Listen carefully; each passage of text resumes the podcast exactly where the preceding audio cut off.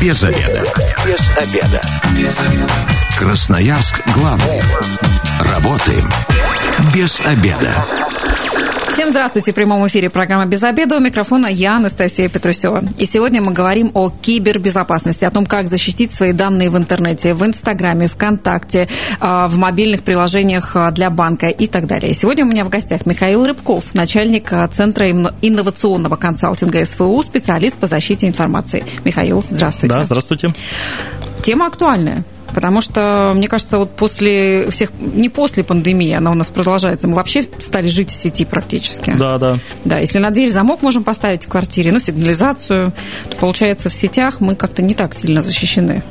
Ну, конечно, соглашусь, потому что э, сейчас мы чуть ли не большую часть времени зачастую проводим в соцсетях, совершенно не думая о безопасности, но все чаще возникают случаи мошенничества, когда кто-то требует денег, когда кто-то вымогает, э, опять-таки, деньги за то, что могут там запустить какую-то информацию и так далее и тому подобное.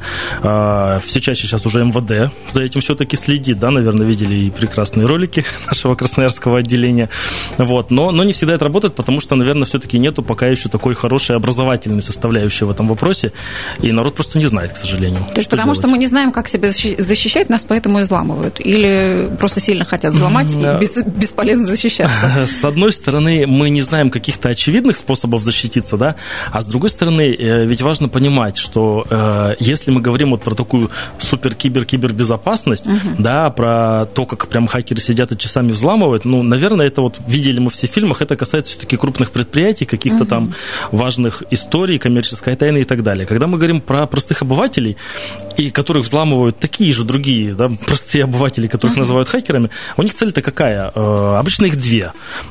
Одна цель – это деньги получить, и вторая цель э, – когда кто-то из ваших знакомых, кому вы когда-то, возможно, насолили, хочет uh-huh. вам испортить жизнь. Ну, вот бывшему, например, да? Например, uh-huh. да, бывшему или девушке, или парню, соответственно.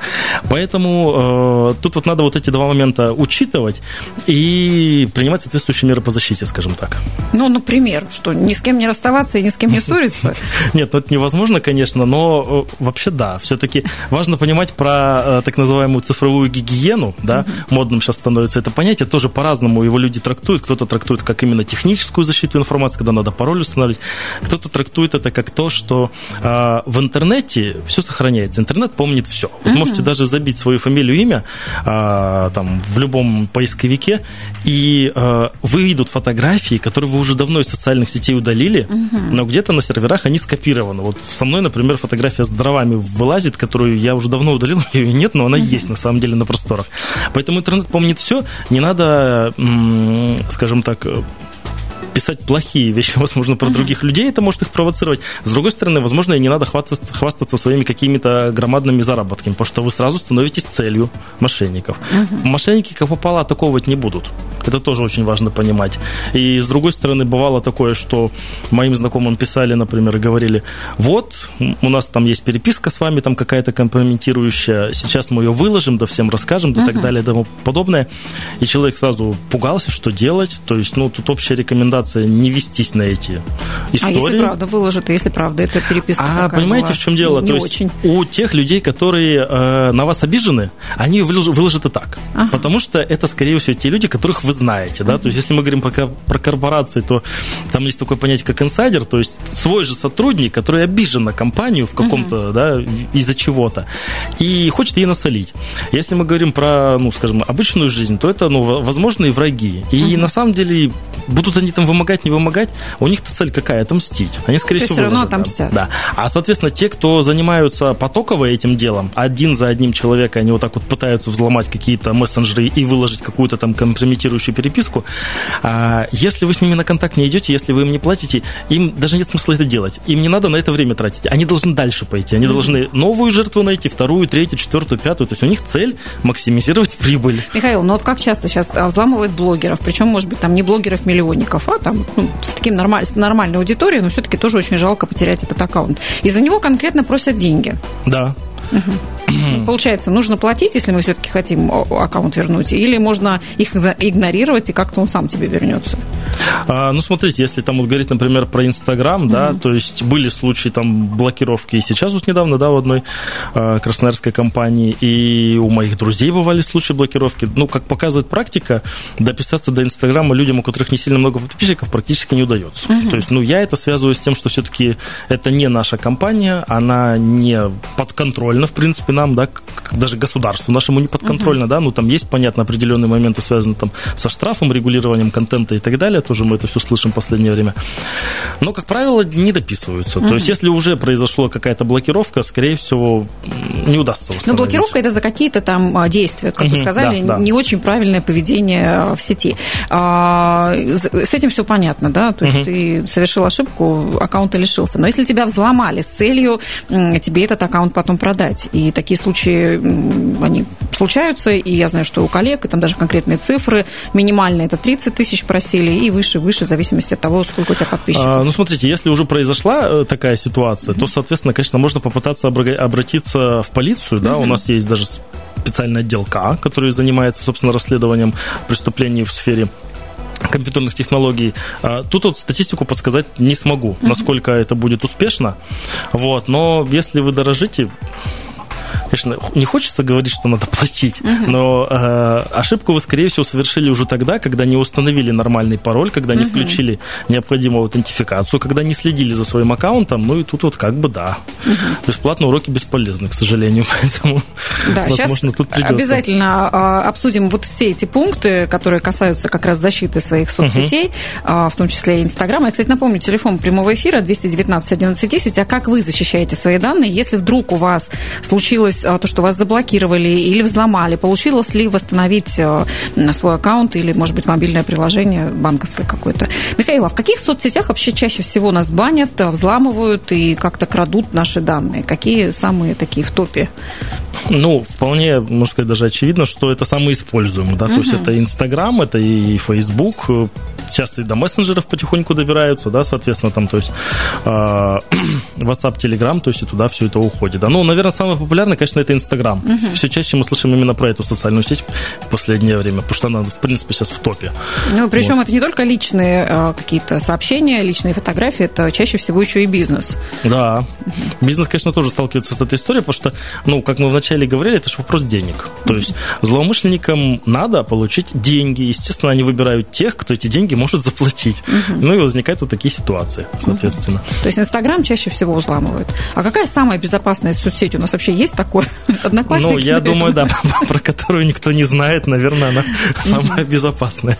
Потому что тут ну, даже такой принцип, наиболее изолированная от максимального количества людей будет самой безопасной, но, а, как сказать-то, тут же очень важно понимать, что есть а, безопасность, есть э, комфорт жизни. И безопасность никогда не является, на самом деле, главной историей даже на предприятиях. Это вспомогательный процесс, который позволяет ну, вам ну, на предприятиях получать прибыль, ну а здесь в жизни ну, качественная и комфортная жизнь. Uh-huh. Поэтому просто надо соблюдать определенные правила, да, следить за ними и желательно еще просвещать своих родственников, потому uh-huh. что если мы говорим про методы социальной инженерии, да, когда пытаются выманить деньги у ваших знакомых родственников, то uh-huh. очень важно им заранее прояснить, как это работает. Особенно все-таки людям пожилого возраста, которые склонны верить, к сожалению, злоумышленникам. Слушайте, но у них вот точно нет соцсетей чаще всего, и их а, все равно тоже Э, ну, их не взламывают, но их обманывают, и они платят деньги каким-то вот э, плохим людям. Ну да, тут все, все что связано с телефонным, да, вот этим, uh-huh. скажем так, э, с телефонными мошенниками, которые тоже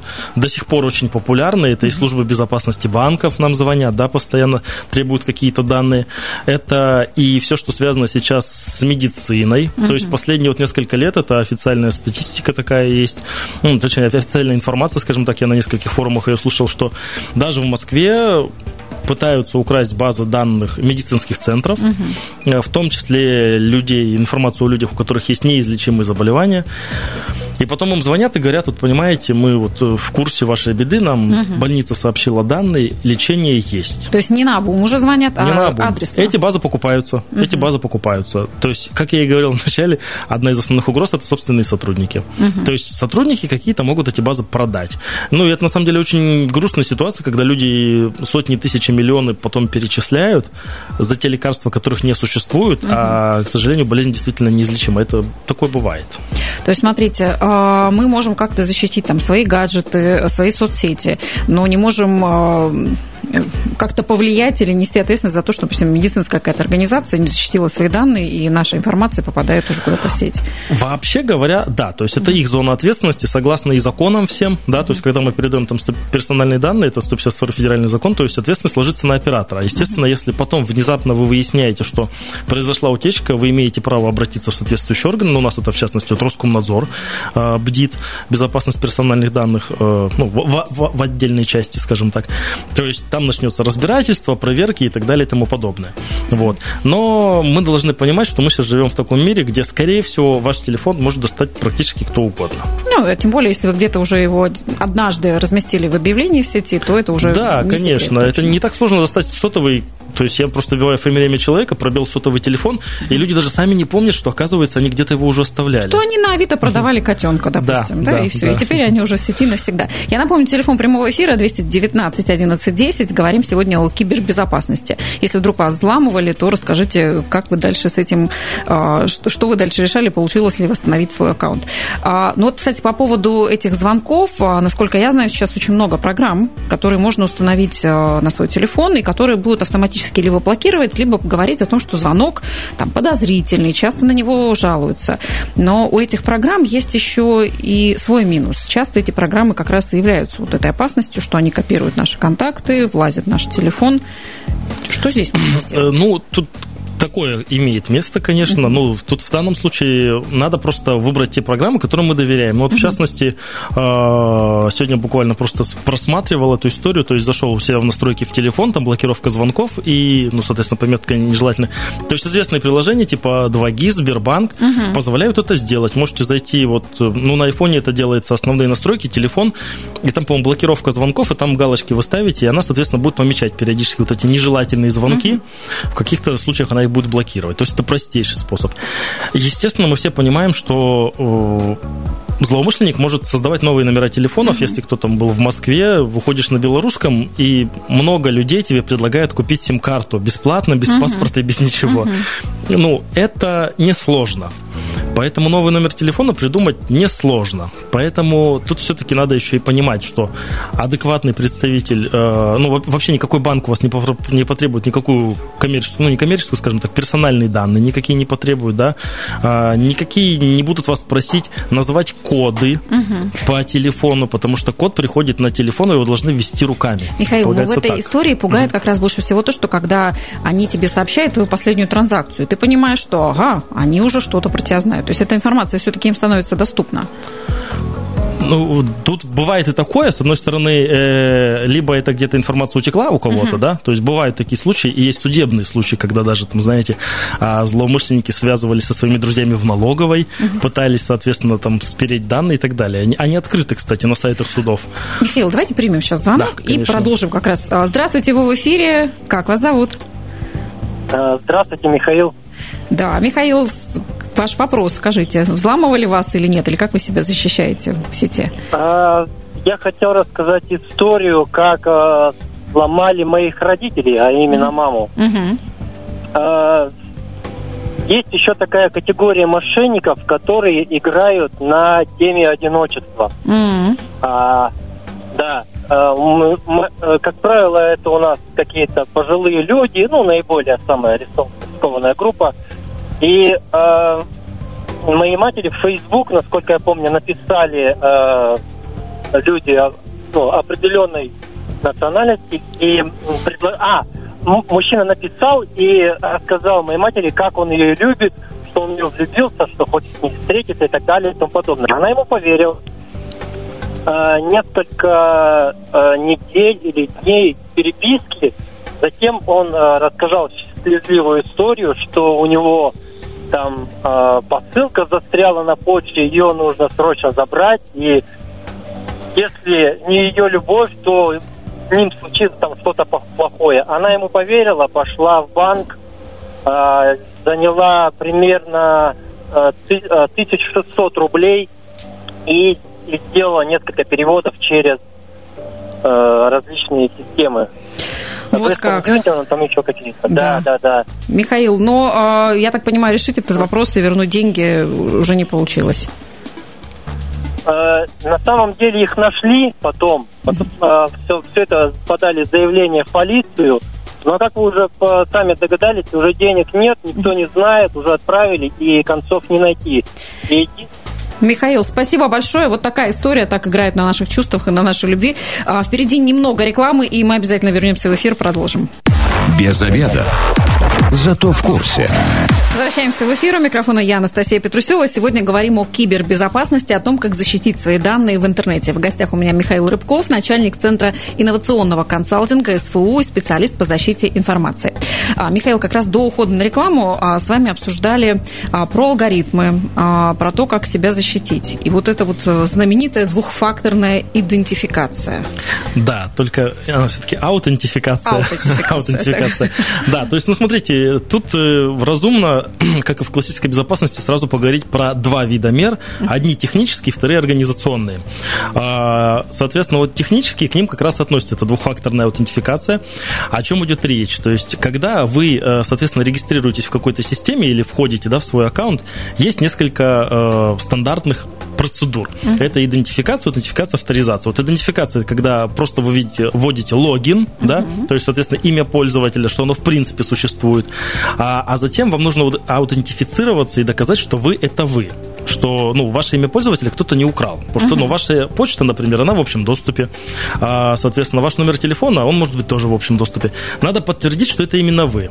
И для этого вот есть несколько вариантов. Но это да? пароль должен быть. Да. То есть тут вот три вида. То, что человек знает, то, что человек имеет, и то, чем человек является. Вот, соответственно, э, двухфакторная аутентификация – это когда мы используем две характеристики разной природы. Угу. То есть, например, э, ну, чаще разной природы. То есть вы вводите пароль, он у вас в голове. Ну, угу. что важно, его оттуда не достать да? То есть, если вы только сами не скажете... Если бы так или на самом деле и было, да. так в голове он и забывается как раз. Да, но хотя бы вот есть такое вот... У, информации есть прекрасное свойство, неотчуждаемость, вот ее вот оттуда достать сложно. А второй вид вы выбираете, да, то есть, э, либо это, если мы говорим, вот какие-то там токены бывают, то есть, если мы говорим про компьютерную систему, там, флешка, карта, вы вставляете, подтверждаете, что это вы, например, наверное, в банках видели, когда подтверждают крупные операции, подходит второй человек и вставляет такую вот флешечку, подтверждает. Ну, а в нашем случае это биометрия, то есть это Face ID, это отпечаток пальца, например, да, uh-huh. вот. Ну, а если мы говорим про, соответственно, тоже то, что человек умеет, это, например, телефон, то есть только на этот телефон придет второй пароль. Поэтому здесь мы что делаем? Мы вводим и пароль, и, например, ставим галочку, что подтверждение по смс. То есть mm-hmm. это уже два способа. То есть если у человека нет вашего телефона, на который придет смс, он, соответственно, не зайдет. То есть один-то а пароль... удаленно за телефоном можно как-то следить, установить какую-то программу и смотреть, ну, что приходит? С одной стороны, конечно, можно, но если вы никому его в руки лишний раз не даете, то это вряд ли произойдет. Mm-hmm. Тут, конечно, можно и дальше в каком-то смысле паранойю развивать. То есть есть и клонирование сим-карт. И mm-hmm. такое бывает. Вот. Но, в общем и в целом, конечно, это уже достаточно хорошо защищает, потому что здесь два вида аутентификации разной природы. То есть... А безопаснее, чтобы пароль приходил именно в СМС или в WhatsApp, например, или там в какой-то еще мессенджер, Viber тот же? Слушайте, тут, тут, знаете, надо поисследовать вопрос. Я думаю, не сильно критично, например, по Телеграму, да, если uh-huh. в Телеграме, если вы где-то там аутентифицируетесь, там прям в Телеграме приходит код, uh-huh. соответственно. То есть они считают это безопасным. Ну, банки часто хотят как раз работать через СМС, потому что считают да. эту систему более Да, ну, хотя уже часто тоже пуш-уведомления приходят приходит. Угу. Предполагается, что у вас именно телефон с собой. Угу. А каким способом и уже у него достать? И что он у вас. А не у кого-то да, в чужих а руках. В чужих... 219 11 10, телефон прямого эфира. Здравствуйте, как вас зовут? Здравствуйте, Сергей. Сергей, слушаем вас. Вот, у меня вопросик. Есть такое приложение очень известное, называется Get Contact. Uh-huh. Что получается, когда мы его качаем, мы позволяем данному приложению допуск к нашим контактам. И через это приложение мы видим, как мы называемся у других людей. Вот вопрос к э, человеку, который у нас сегодня в гостях. Это вообще является законным, что другие пользователи могут видеть, как мы у них подписаны? Угу. Сергей, спасибо за вопрос. А, да, спасибо за вопрос. Честно, э, вот я не читал, когда соглашался, когда устанавливал GetContact, на что я соглашался. Тут основная фишка заключена в том, на что вы соглашаетесь. Обычно uh-huh. устанавливая приложение, а, он говорит, вот прочтите правила использования, а, в том числе в соответствии там, с законом о персональных данных. И вот если там написано, что вы позволяете доступ к своей книге, uh-huh. вы, соответственно, разрешаете э, вот эти все операции, ну, формально вы с этим согласились. Но согласиться это одно, а насколько это безопасно, что они помимо книги не залезут куда-то еще? Ну, это же доступ вообще ко всем контактам. А, ну, безусловно, это да, но у нас половина приложений имеет доступ ко всем контактам, как вы понимаете. Это uh-huh. и банки мы переводим, да, соответственно, uh-huh. по карточке. То есть это уже вопрос даже в большей степени операционной системы. То есть, uh-huh. то есть операционная система тоже должна выполнять определенные функции безопасности. То есть это iOS или Android. То есть э, передавать контакты это не опасно? Можно. Можно, то есть в зависимости от того, насколько вы доверяете приложению. Uh-huh. Понимаете, в чем дело? И тут как бы get контакту вопрос тоже вашего доверия, доверяете вы или нет. Но тут уже давно, в принципе, становится ясным, что тоже у вас могут быть какие-то враги, которые вас странным образом в адресные книги записали. И, uh-huh. То есть вы иногда так смотрите, как вы называетесь в других местах, и диву даешься зачастую, uh-huh. что там люди нафантазировали. То есть а, а, а адекватные люди понимают, что это не всегда отражает реальность, безусловно. Uh-huh. Вот. Но, в общем и целом, если резюмировать резюмировать, да, получается, мы даем доступ к контактам, значит, вы доверяете этому, и, скорее всего, там прописано э, разрешение на то, что вы э, готовы передать то, как у вас чужие контакты записаны. То есть, наверняка это все прописано, просто это никто не читает. Ну, если и вы не прочитали, я сомневаюсь, человек, который этим занимается, что обыватели тоже читают, тем более, ну, там обычно большой такой список да, того, что читать не длинное очень полотно, да. Но это вообще общая проблема, на самом деле, скажем так, согласие персональных данных. Мы часто передаем данные данные, потом удивляемся, что нам звонят и говорят, а вот вы тут были на, там, не знаю, в салоне красоты, вы вообще-то договор подписали, там написано, что мы, например, всем партнерам по сети uh-huh. имеете право передавать данные, они вам будут звонить и предлагать там, не знаю, ногти, волосы покрасить и так далее. Uh-huh. То есть читаем договор, как обычно всегда говорят юристы, все проблемы начинаются с того, что мы подписываем то, что, то, что не знаем. Давайте вернемся а, все-таки к безопасности, к какому алгоритму, да. угу. для того, чтобы себя обезопасить. Услышала, что а, обязательно нужно, чтобы в телефон приходило сообщение, подтверждение того, что именно вы входите в этот аккаунт. Да. А, что еще? Ну, соответственно, это, это из технических мер, да, угу. то есть э, дополнительно, ну, вы должны оценивать, когда вы устанавливаете хоть приложение, хоть программу на компьютере, хоть приложение вот в телефоне, да, вот спасибо слушателю, то есть должны как-то оценить, насколько угу. вы доверяете этому предложению. Интересно, как это Ну, потому сделать? что в приложении, например, вы можете разместить, по-моему, в Apple Play и Google Store, то есть вы можете свое угу. разработать и разместить. Угу. Вот, то есть тут, ну, вопрос доверия. То есть там то же есть смотреть, сколько звездочек, да. сколько раз скачали. Это ну, будет... в том числе, да. Но видите, как правило, совсем неизвестные приложения, они редко бывают. Обычно как раз что-то неизвестное вас просят установить-то чаще и мошенники, которые пишут, вот, вы знаете, там, я не знаю, биткоины вы здесь будете покупать, круто и прекрасно, а смотрите, у приложения мало кто скачивал и так далее и тому подобное. Вот. Естественно, паролям э, есть требования по сложности. Не надо придумывать легкие пароли, не надо делать так, чтобы они содержали общедоступную информацию. То есть, если у вас есть страничка ВКонтакте, на ней дата вашего рождения, имена ваших детей и так далее и тому подобное, и это вот все ваши пароли. Uh-huh. То есть, э, как показывает практика, это легко взломать, потому что ваш телефон, например, известен, ваша почта, например, известна, uh-huh. и это имя пользователя, а в качестве пароля у вас дата рождения. Ну, простейший, просто можете даже своих друзей проверить, ну, конечно, вряд ли повезет, я надеюсь, у вас друзья умные. Кружок по, э, хакерский кружок организовать и проверить. Типа того, да. Ну и плюс есть, конечно, некоторые стандартные пароли, которые можно просто подбирать по словарю. То есть это наиболее часто используемые, типа там 1, 2, 3, 1, 2, 3 и так далее. Как это ни странно, люди достаточно часто их используют. Это Потому что огромное так. количество а, соцсетей, каких-то программ, в которых нужно регистрироваться, и невозможно их всех запоминать, эти пароли. Ну, Делаешь самый всегда простой. и безопасники, как бы, и я на самом деле у себя это использую. То есть придумайте для себя одно мнемоническое правило какое-то. То есть соцсеть, например, там, не знаю, связывайтесь с цветом, с фамилией человека, с городом. Угу. И пароль сложно придумать, ну, из разряда там вот Красноярск, э, звездочка, решеточка, ну и там год вашего, ну да, да не год вашего рождения, а год там из-за установки приложения. Угу. Этот пароль у вас будет содержать и большие, и маленькие буквы, и спецсимволы, и цифры. Mm-hmm. И он всегда будет один и тот же. То есть год, звездочка, цифра. Угу. Легко будет запоминать. Вот, то есть, ну, вот таким способом, например, можно пользоваться. Звучит так, конечно, легко, но мне кажется, невозможно на практике, поэтому, естественно, все эти пароли мы чаще всего записываем в том же телефоне, в котором и установлены эти приложения. Ну, или в лучшем случае записываем каких-нибудь неизвестных людей, там, Василий Иванов, к примеру, да, и, да, и да, пароль. Да, да, да, да, а запоминаю, что, допустим, Василий относится к Фейсбуку. Вот насколько это безопасно? А, ну, смотрите, то есть э, тут вопрос в том, раскроет ли кто-то вашу шифровку, потому что на самом деле, ну, из этого же не очевидно, да, то есть это такое своеобразное обезличивание информации, а когда там Вася и какой-то код, ну, ну не очевидно на самом деле будет. То есть это вопрос, будет ли кто-то докапываться до вас и пытаться вас именно взломать. Как показывает практика, несмотря на то, что многие, ну, придают, так сказать, себе какую-то значимость, э, хакерам обычно люди не нужны. Им нужны те, кто им заплатит. Угу. Вот, они выходят обычно на этих людей. Смотрите, обычных людей взламывают, чтобы, допустим, а, выкладывать какую-то информацию о сборе денег. Там да. горе в семье, и действительно люди ведутся, и какая-то часть денег приходит. Обычные люди, там, может быть, даже меньше тысячи подписчиков у них. Э, да, но, значит, скорее всего, был легкий пароль. То угу. есть э, есть базы, эти базы где-то можно купить и так далее, и, соответственно, по ним пробежать.